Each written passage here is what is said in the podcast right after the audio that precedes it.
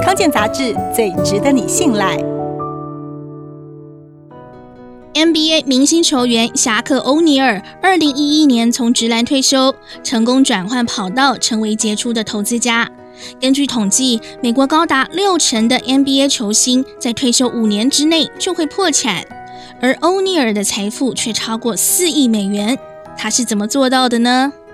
他的投资包括苹果、谷歌、连锁餐饮、甜点、不动产、夜店，他还甚至买了一家电影院。不过，他说自己做生意不只是为了钱，投资重点是看这家公司能不能改变人们的想法和生活。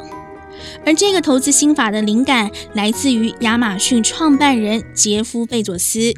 不过，欧尼尔也承认，他的投资选择并不是百发百中。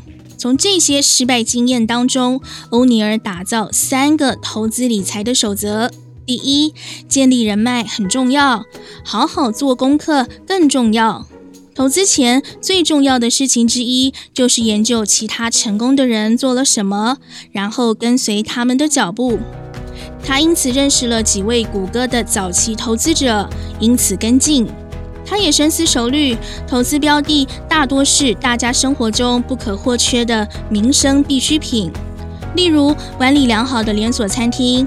保全公司、自动化洗车连锁店，还有二十四小时健身房等等。第二，不只为了赚钱而投资。欧尼尔现在投资是为了建立新伙伴关系，改善大家的生活，而不是考虑五年后卖掉可以赚多少钱。